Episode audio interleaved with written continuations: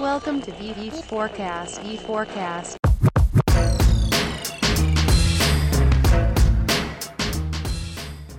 Neste episódio, conversamos com Silvia Seben. A Silvia é uma gaúcha de Caxias do Sul que saiu do interior gaúcho para trabalhar na maior empresa do mundo, a Google. Já trabalhou com clientes como Amazon e Spotify. E hoje a gente conversa um pouco mais sobre as diferenças do anunciante brasileiro e do anunciante americano, além de ter um ponto de vista um pouco diferente sobre como é trabalhar na Google.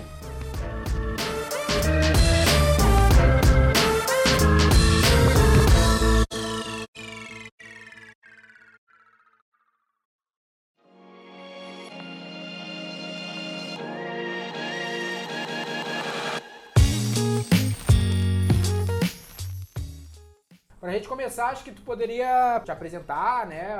Onde é que tu nasceu, eu ainda nem, nem, nem cheguei a pegar essa informação. E a tua Sim. posição atual hoje na, no Google aí. Bom, então, meu nome é Silvia Sebem, eu sou de Caxias do Sul, Serra Gaúcha. Eu trabalho como ah, gerente de contas no Google já faz quase seis anos. Eu comecei na empresa em outubro de 2012. Eu trabalhei inicialmente no escritório de São Paulo, eu fiquei dois anos e meio lá, mais ou menos. Eu depois fiz um breve período de rotation, como a gente chama aqui, no escritório de Seattle. E depois eu me transferi para Nova York, que é onde eu trabalho hoje em dia. Já faz quase dois anos e meio que eu tô aqui. Que legal, né? Tu saiu pertinho da gente aqui, a gente tá em Canoas, na região de grande, da Grande Porto Alegre, tu saiu de Caxias. E como é que foram os passos, assim, pra tu tomar essa decisão e competir por essa oportunidade no Google? Tu, qual foi o, o meio do caminho entre sair de Caxias e chegar no Google lá em São Paulo? Quando eu terminei a faculdade, eu estava um pouco perdida sobre. Assim, não tinha muita decisão sobre o que eu ia fazer, que acho que o que acontece com muitas pessoas que se formam, particularmente no curso de eh, Relações Internacionais, que na época nós não tínhamos muita ideia sobre o que seria o nosso futuro. Sim. Então, eu, no último ano de faculdade, decidi me inscrever em vários processos de trainee, estágio, etc. E um dos processos em que eu me inscrevi foi o do Google. E, inclusive, era o primeiro ano, foi 2012, o primeiro ano em que eles tiveram estagiários eh, contratados para o escritório de São Paulo. E não passei. Na verdade, não tive nenhum feedback, assim, do porquê que eu não tinha passado. E fiquei tipo, ok, não deu certo. Então, eu acabei meio que, assim, seguindo a cartilha do pessoal que se forma em RI e fui fazer mestrado. Comecei mestrado em ciência política na UF também. E eu tava com tudo mais ou menos encaminhado para fazer um doutorado. Eu ia para a Alemanha, eu tinha uma bolsa, tudo pronto. Quando eu juro para vocês, eu tava em Gramado, numa conferência da, da universidade, e do nada recebi uma ligação de um número de São Paulo. Daí eu atendi, daí liguei de volta. E perguntei, ah, recebi uma ligação desse número, quem que é? E daí a menina do RH do Google me respondeu e disse, oi, aqui é do RH do Google. A gente estava dando uma olhada nos currículos, encontramos o seu currículo da época em que você se inscreveu para o estágio e nós temos uma vaga para cuidar de pequenos e médios anunciantes. Tu fazia ideia naquele momento como o Google funcionava? Essa parte an- tu fazia ideia de como funcionava essa parte dos anúncios do Google naquela época?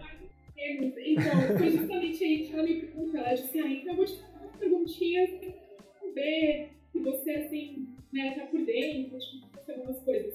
E daí, então, a gente viu conversando, ela me convidou a, oficialmente participar do processo seletivo.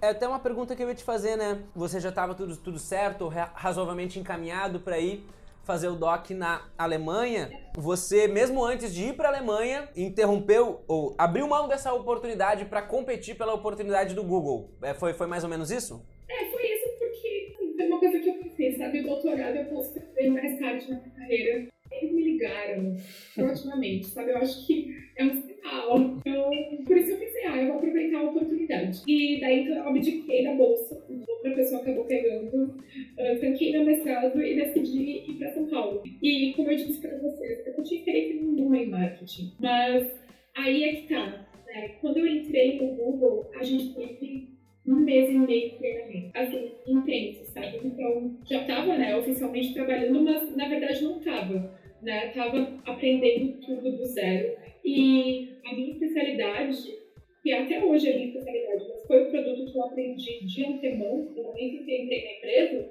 foi Google AdWords. E, enfim, né, é, é o foco para poder trabalhar com, com anunciantes. Então, a gente fez um mês, eu e né, os demais contratados da ocasião, fizemos um mês e meio de treinamento em Google AdWords, em Analytics, e assim, né, aprendemos o básico de como funcionava a ferramenta e também de como funcionavam as estratégias, né, diferentes estratégias de marketing dos clientes. E daí, então, eu passei já a trabalhar com, com isso, que era uma questão de, ok, sabe, eu tinha uma carteira de clientes e a minha função era ajudá-los com suas campanhas e fazê-los crescer. Então, fiquei nisso por um ano e meio, mais ou menos, e foi, então, quando eu decidi que estava na hora de tentar fazer alguma outra coisa. Aí foi que eu tive a ideia de ir para os Estados Unidos.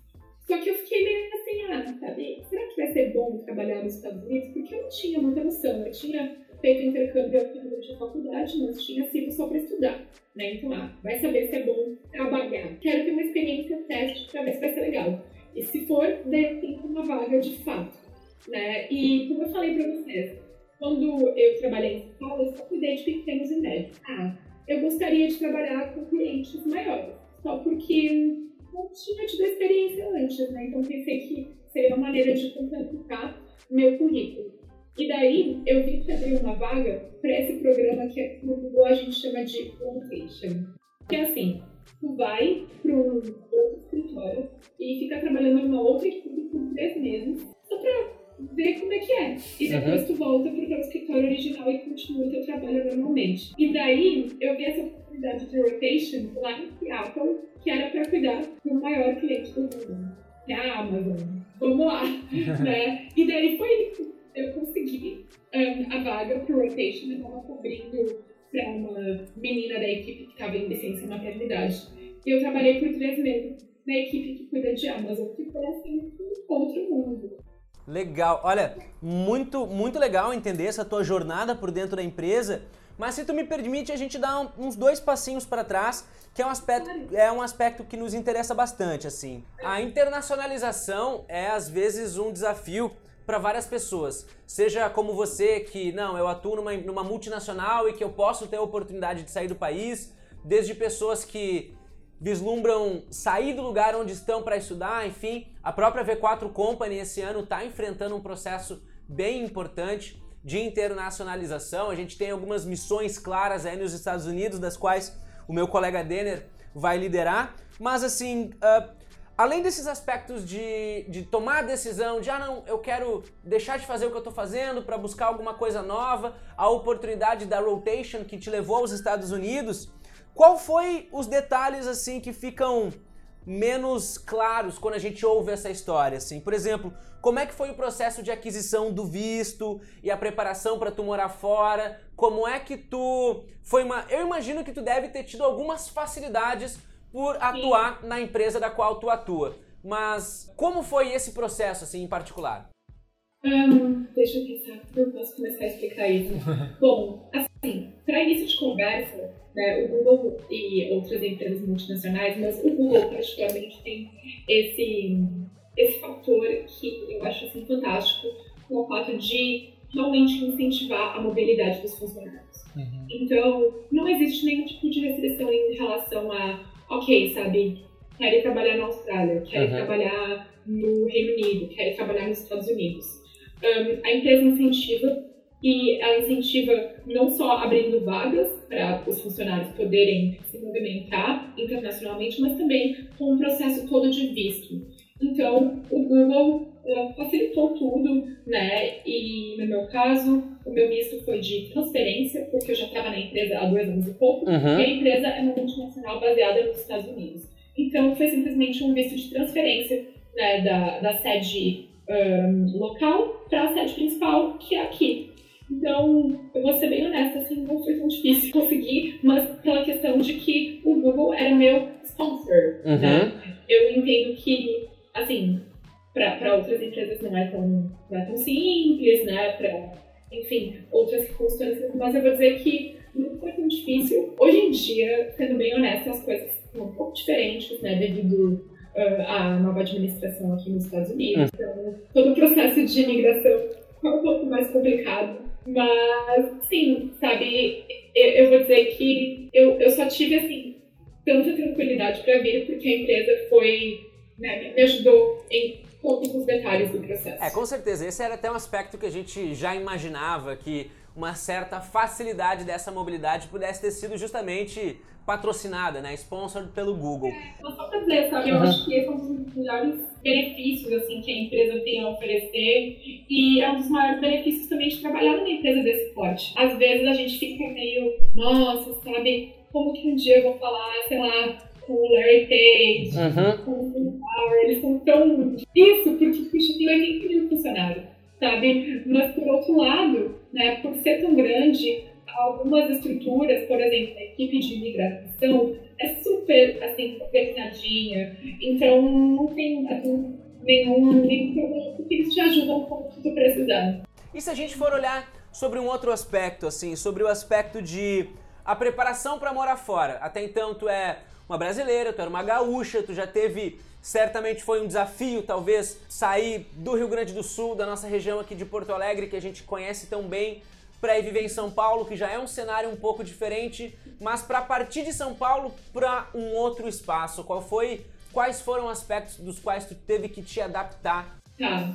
Um, assim, ó, eu não vou falar que a questão da língua é um desafio, porque eu vou dizer que para mim não foi, uhum. para muitas pessoas é. Para mim não foi e por quê?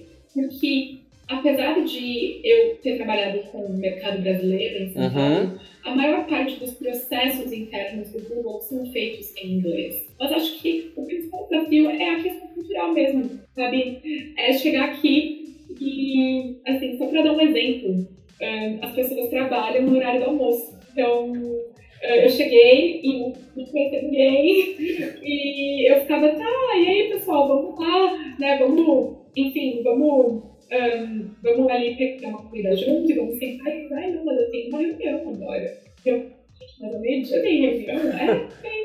Porque, enfim, é como eles trabalham, né? Não tem esse costume como a gente tem.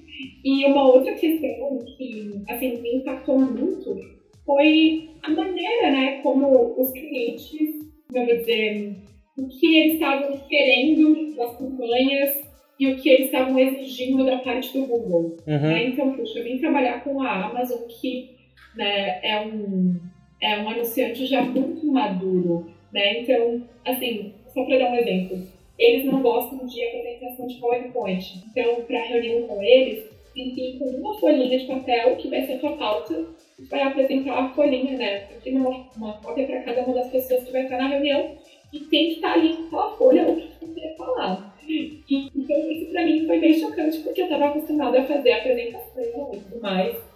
E era muito mais avançado, né? Então, muitos produtos que eu tive que aprender quando eu cheguei aqui ainda não tinham chegado no mercado brasileiro. Então, eu tive ah, certo. passar um tempão assim, realmente estudando, sabe? Eu ficava assim, na sexta-tarde, que era um dia mais mortinho, eu ficava assim, realmente estudando produto, tinha várias coisas que estavam sendo aplicadas aqui que ainda não tinham chegado no Brasil. Então, é uma questão de cultura, né? E também adaptação ao fato de que o mercado aqui está alguns passinhos à frente do mercado brasileiro, então eu precisei aprender. Eu não acho assim que foi tão difícil. Sim. Né? Eu não sei se isso serve de incentivo, mas eu não acho que, pelo menos aqui, a cultura seja tão diferente de como é no Brasil. Legal. Uma dúvida que certamente a galera deve estar tá, uh, se perguntando nesse momento é o que que tu percebe de principal diferente da mentalidade, principalmente uh, das empresas brasileiras em relação ao marketing digital, aos serviços de mídia do Google versus a mentalidade que os americanos têm. Obviamente que as tuas oportunidades aí já são com caras uh, com uma mentalidade avançada em relação ao marketing digital, é que tu tem a oportunidade de pegar tanto o mais avançado quanto o menos avançado, mas tu consegue uh, perceber uma diferença dentre esses aspectos, do americano para o brasileiro, em relação à mídia? Sim, eu vejo uma diferença que é a seguinte, o anunciante brasileiro, pelo menos assim, na minha experiência, ele é muito focado em performance, né? Performance sendo assim, ah, vendas pelo site, Um, que mais? Re- é, Assim, conversão no site, vinda principalmente de search. Sim. Então, Muito resultado a curto prazo? assim, eles estavam sempre querendo saber, assim, ah, não, preciso ah, baixar meu custo por conversão, preciso ah, melhorar, assim, o meu tempo até a conversão. Então, era muito performance. E uma coisa que sempre foi um desafio para mim, com os clientes do Brasil, era pensar no lado do awareness, né? Que é essa coisa de, ok, sabe, como que você quer que tenha vendas no site se as pessoas não te conhecem? Ah, e daí tem a questão toda que passa pelos produtos tipo YouTube, display. Então, isso para mim sempre foi um desafio, né, no Brasil. Então, tentar meio que tirar o mindset, né, Ah. como a gente diz, de performance apenas para dizer, ó não, tem que seguir todo o funil de conversão, sabe? E no iníciozinho tem a questão de conhecer a marca, né? Então, o que eu sinto é que esse desafio também existe aqui nos Estados Unidos, tá? Aham. E eu, assim, percebo ele até com os clientes grandes com quem eu trabalho. Mas eu sinto que aqui eles têm uma percepção um pouco melhor da importância, assim, de, de pegar o usuário em todas as etapas do funil e não esquecer da questão de conhecimento da marca, né? Não focar só na, enfim, na questão da conversão ser completada. É, exatamente. Um outro aspecto interessante, mudando um pouco o ponto de vista, ah, Silvia, é o que acontece, os nossos clientes, para ti, gente compartilhar contigo, acho que tu vai dar um- uma resposta muito boa para eles aí no teu ponto de vista. Ah, que é o que? Muitas empresas chegam aqui para implementar um processo de vendas através da internet, é isso que a gente faz. E os caras acreditam no mito, que para nós é um mito, da vendas, das vendas automáticas, de que tu, não, tu pode criar um processo de vendas a- online que não vai precisar de gente mais no teu processo de vendas. E a gente fala, cara, porque tem muita gente que vende isso no Brasil, não sei como é que é nos Estados Unidos, né? Os, os marqueteiros da internet brasileira.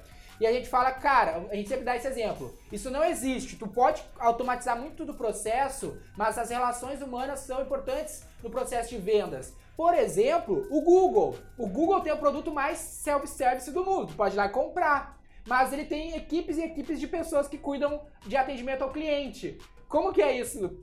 É uma verdade, não é? Puxa, é verdade.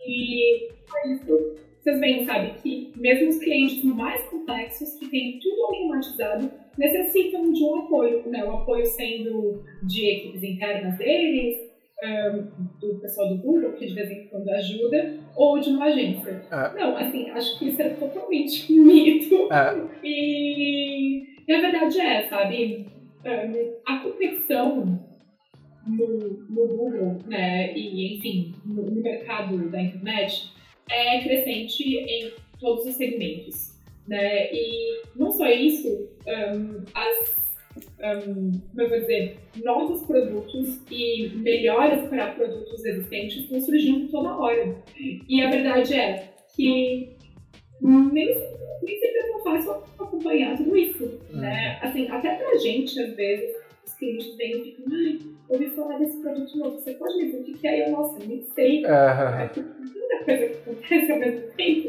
Então, a verdade é, sabe, não tem uma fórmula secreta em que eu vou setar uma campanha para rodar e ela vai rodar perfeitamente por 10 anos e vai me trazer um número específico de vendas. Puxa, não, sabe? Porque como é uma coisa variável, num dia tem 10 competidores, no outro dia tem 20, no outro dia tem 30, depois 15 e por aí vai, isso necessita de, né, enfim, de pessoas que estão olhando, de gente que está gerenciando. Então, eu acho absolutamente essencial esse serviço, né, tanto das agências quanto, eventualmente, de uma equipe de marketing interno.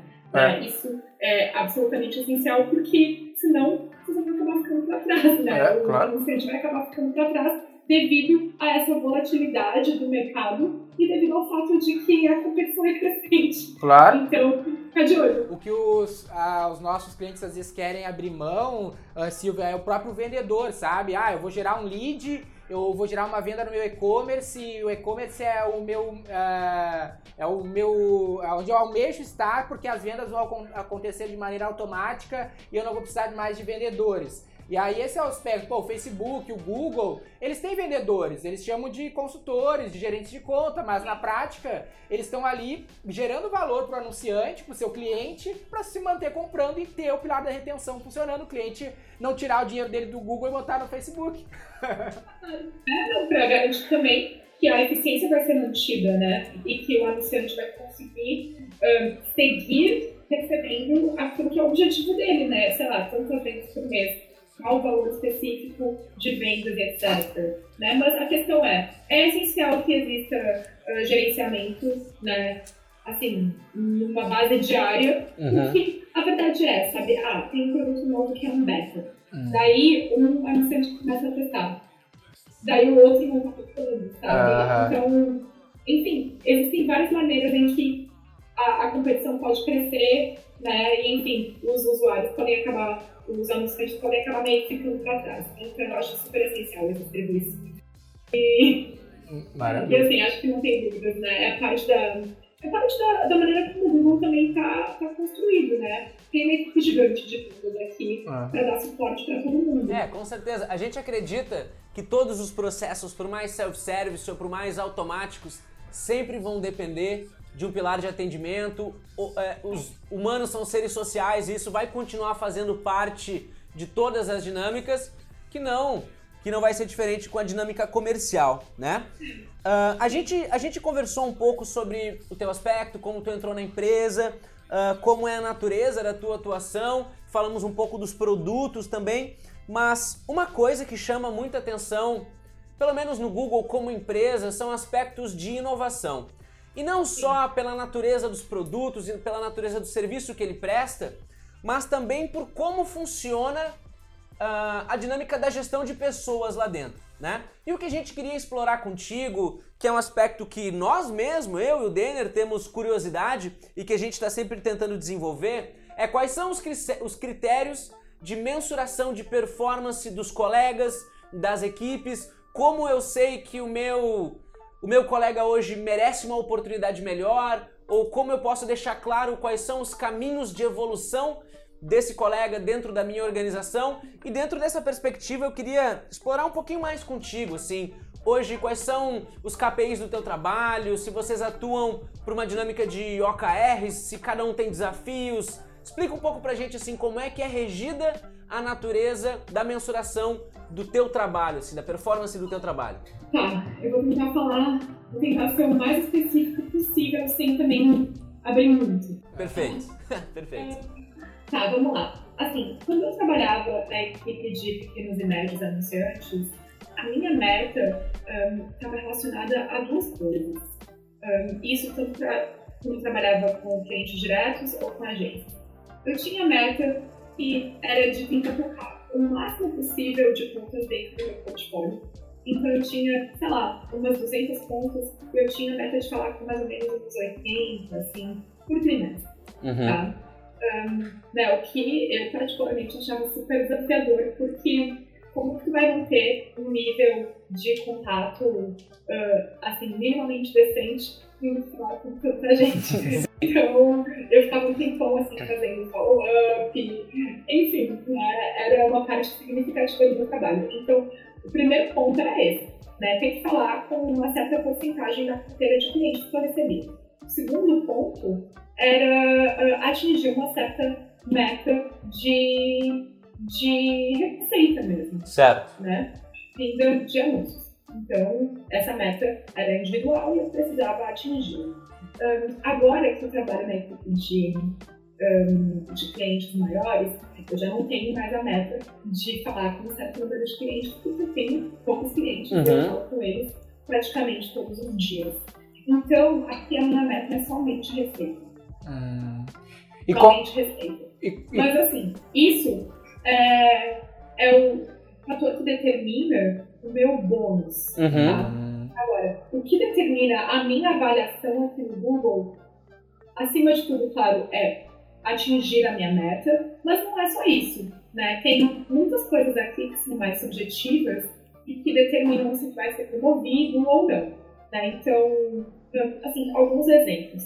Ah, aqui no Google a gente tem um, projetos de 20%. Sim, a gente está familiarizado com isso, é. Na prática como é que isso funciona. É, então, o projeto de 20% eles dizem, ah, vai ser assim, 80% do seu tempo para o seu trabalho normal e 20% do tempo para esse projeto. Não, é 100% do tempo para o trabalho normal e 20% do projeto. Então é 120% para trabalhar um pouquinho mais. uh, e basicamente é assim, um, sei lá, vai fazer o que tu quiser, assim, vai trabalhar com. Um, vou dar um exemplo de um, projeto de 20% que eu fiz aqui. Eu fiz um projeto de 20% em que a gente cuidava de contas de Google. Google Brands eram contas de tipo ONGs Uhum. e eles podiam rodar anúncios de graça. Né? A gente dava um crédito porque eles eram ONGs fazendo trabalho social, mas ninguém cuidava das contas deles. Então, eu precisava de algumas pessoas só para dar uma olhadinha e dizerem, ah, não, tem que melhorar isso, botar palavra-chave tal, melhorar bit, não sei o quê. Então, esse era um projeto que eu fazia. Outro exemplo de projeto. Ah, um, a gente cuida dos treinamentos internos das pessoas que entram na empresa. Então, a pessoa entra na empresa vai fazer um treinamento de um mês. Quem vai dar o treinamento? Os atuais funcionários, né? Então, esse é o projeto. Ah, não, vou preparar o treinamento para ensinar sobre campanhas de ads. Uhum. Então, um, a participação nesse tipo de coisa te ajuda positivamente no sentido de ter promoção, por exemplo.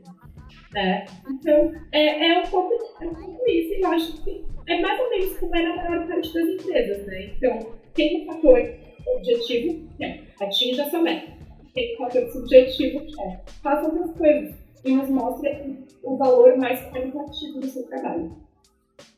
Maravilha. Legal, legal, muito interessante.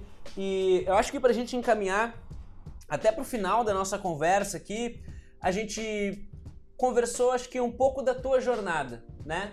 E a gente sabe que agora tu atua aí em Nova York como Key Manager Account e tudo mais, mas vamos pensar daqui para o futuro, assim, dentro não só na tua atuação profissional, mas dentro do que tu busca dentro da organização. Tu te vê evoluindo dentro da organização, tu te vê voltando para o mercado com esse background, sendo um baita de um ativo e um diferencial e que pode te colocar muitas vezes em qualquer organização que talvez tu queira trabalhar. Como é que tu vê esse futuro para ti do ponto onde tu tá em diante? Tá, eu vou dizer para vocês, essa é uma pergunta que me fazem frequentemente aqui internamente. é, assim, nesses papos de carreira, sabe? Que eu tenho que mostrar que ele sempre me pergunta.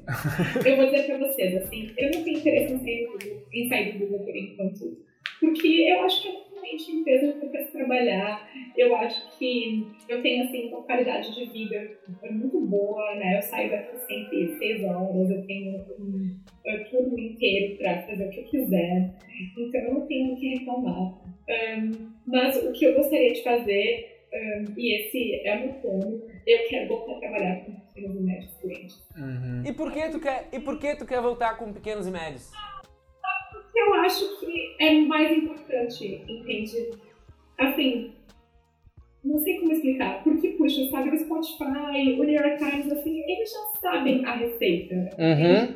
Eu quero voltar a trabalhar com os pequenos e médios, porque eu acho que eu vou fazer um, vou ter um impacto maior, sabe, ao ajudar, lá, É a sabe? mesma situação que a Exatamente. gente viveu É, aqui. é, é muito, é muito legal ver que a gente é bem alinhado com isso, porque É mesmo. sim, a V4 ela sempre focou em pequenas e médias empresas. Eu sei que eu atuando com o Spotify, que foi uma experiência super legal e super relevante pra gente, também foi um desafio naquela época, foi positivo e me qualificou bastante. Mas o impacto que o meu trabalho, que o trabalho da nossa equipe tem no Spotify é muito pequeno. É um grãozinho de areia numa praia gigante.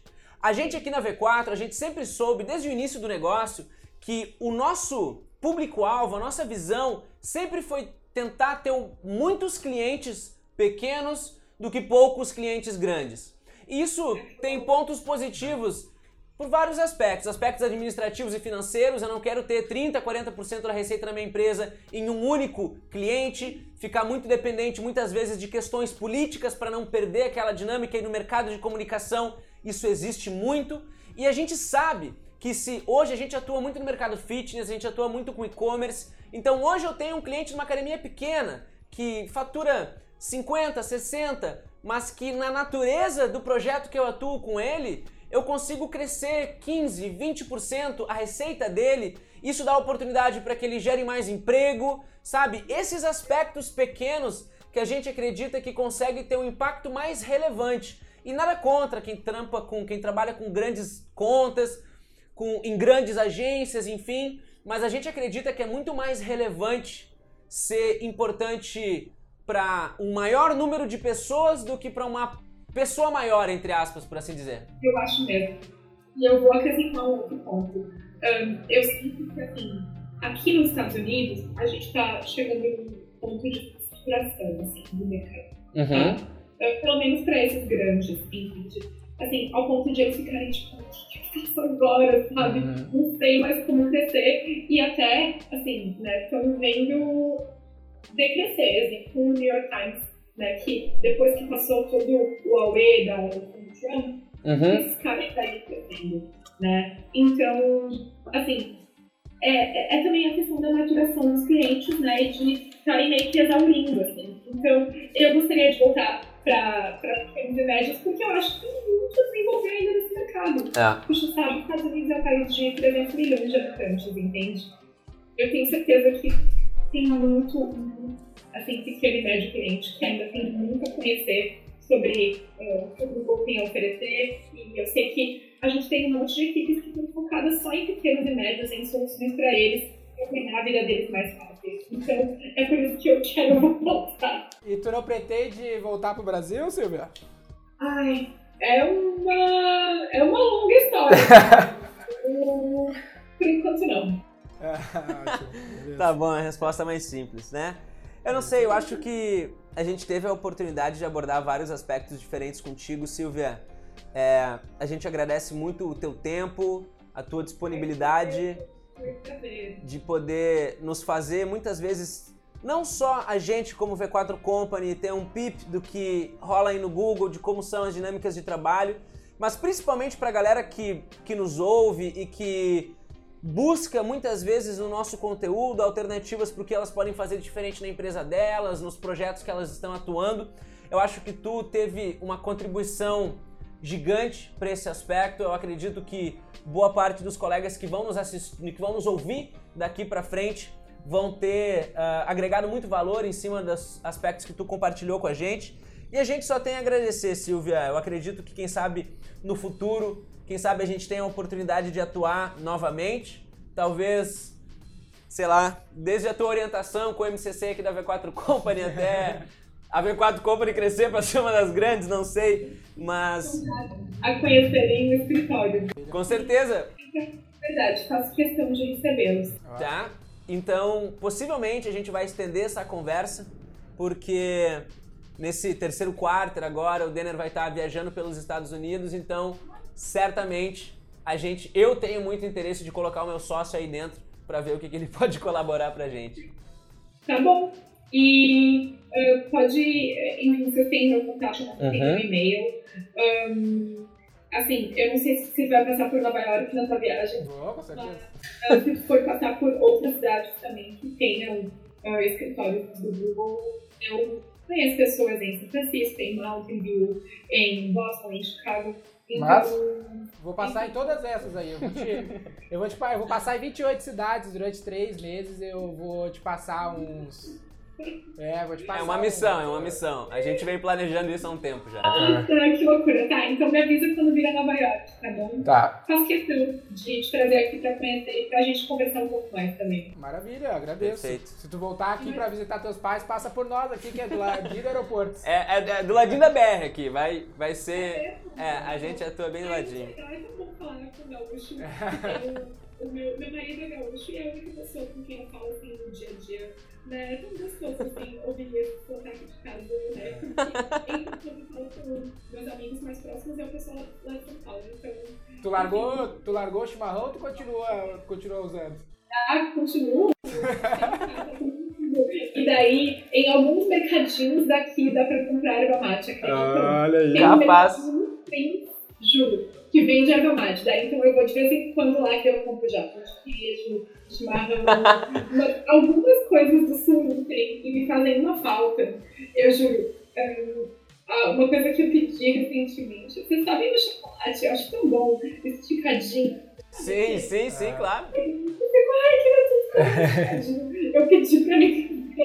Ah. Enfim, pra mim eu pastelinho. Eu vou te levar quando eu for aí, eu te levo.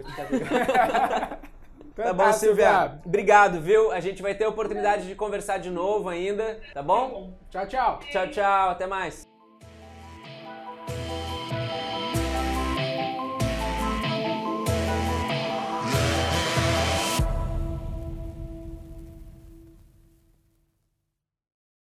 Este conteúdo é um oferecimento V4 Company. O nosso negócio é vender o seu.